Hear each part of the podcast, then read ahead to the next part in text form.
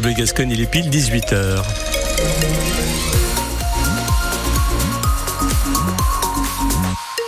Les infos avec vous, Marion Dabella-Ribagé. Dans l'actu ce soir, le maire de Mont-de-Marsan visé par une plainte pour diffamation et les magasins Casino rachetés par Auchan et Intermarché. Mais d'abord, Karl, la météo gare au brouillard. Absolument, le brouillard s'installe dès la soirée et réduit fortement la visibilité, donc prudence sur les routes. Demain, après dissipation de ces brouillards, le temps sera euh, brumeux et couvert. Les températures minimales demain matin de 2 à 6 degrés, et puis pour les maximales demain entre 9 et 12 degrés, Marion. Thierry Cazobon ne baisse pas les bras. Ce chef d'entreprise, candidat malheureux à l'attribution du marché des corridas à Mont-de-Marsan, ne veut pas en rester là. En octobre dernier, la ville de Mont-de-Marsan a décidé de renouveler sa confiance au duo Jean-Baptiste Jalabert-Alain Lartigue pour organiser les prochaines corridas de la Madeleine. Mais l'autre candidat, Thierry Cazobon, dont l'offre a été rejetée, estime avoir été lésé. Il a saisi la justice.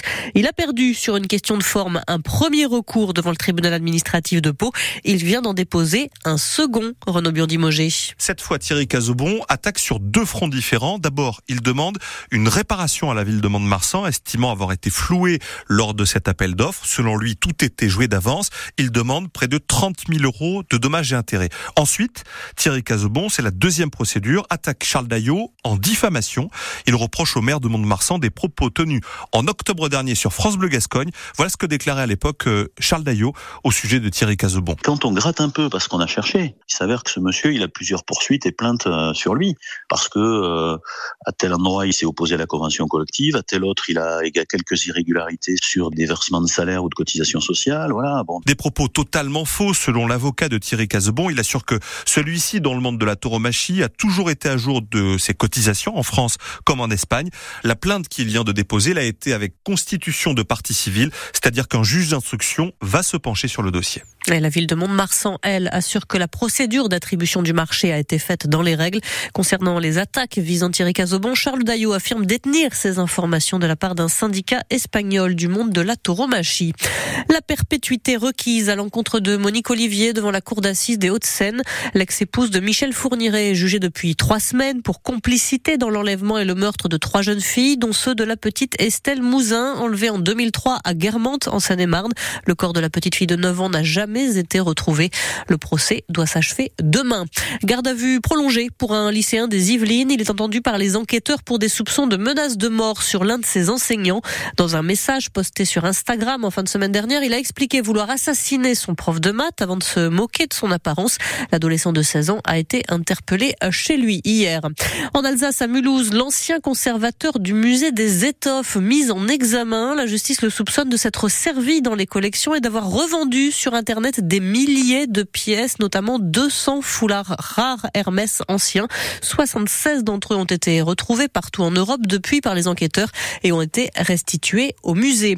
Une bonne nouvelle à Cap-Breton, l'homme de 44 ans qui avait disparu depuis lundi dernier a été retrouvé sain et sauf. C'est la gendarmerie des Landes qui l'annonce sur sa page Facebook.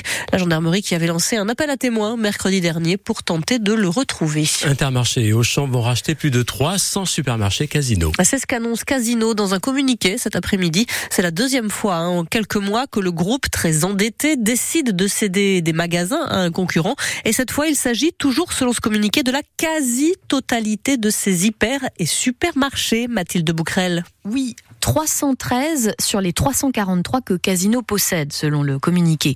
Alors, il y avait plusieurs offres sur la table, hein, mais le groupe indique à nos confrères de France Info que celle du consortium Intermarché Auchan a dépassé celle de Lidl Carrefour.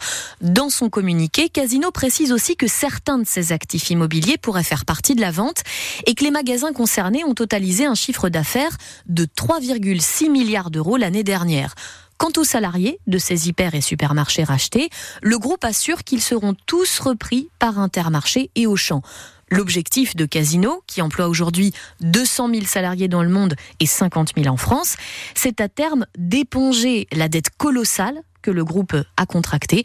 En juillet dernier, il a déjà vendu 119 de ses magasins à Intermarché. Et l'intersyndicale n'a pas réagi pour le moment et indique qu'elle se réunira demain.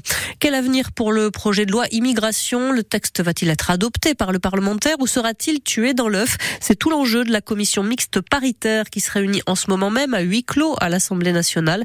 Sept députés et sept sénateurs doivent trouver un accord après l'adoption surprise d'une motion de rejet il y a une semaine par les députés. S'ils ne trouvent pas de compromis, le texte sera définitivement enterré. De grosses perturbations sur les rails aujourd'hui sur la ligne entre Dax et Bayonne à cause d'un problème d'alimentation. Ça a commencé dès 7 heures ce matin. Le trafic ferroviaire a été totalement arrêté. Un train de marchandises est resté bloqué sur les voies. Des passagers se sont retrouvés bloqués dans des trains. La SNCF a pu rétablir le trafic, mais seulement sur une voie en fin de matinée. Il y a eu ensuite de nombreux retards entre Dax et Bayonne jusqu'en fin de journée. Détails à retrouver sur francebleu.fr. Et puis on termine avec du foot. Le PSG affrontera la Real Sociedad de Saint-Sébastien, huitième de finale de la Ligue des Champions. Le tirage au sort avait lieu ce midi. Un tirage au sort a priori favorable pour les Parisiens. Les champions de France pouvaient craindre le pire et un choc contre un cadre européen. Finalement, le PSG s'en sort très bien avec la formation basque la plus faible sur le papier en tout cas. La principale affiche de ces huitièmes de finale opposera l'Inter Milan, finaliste de la dernière édition, à l'Atlético Madrid.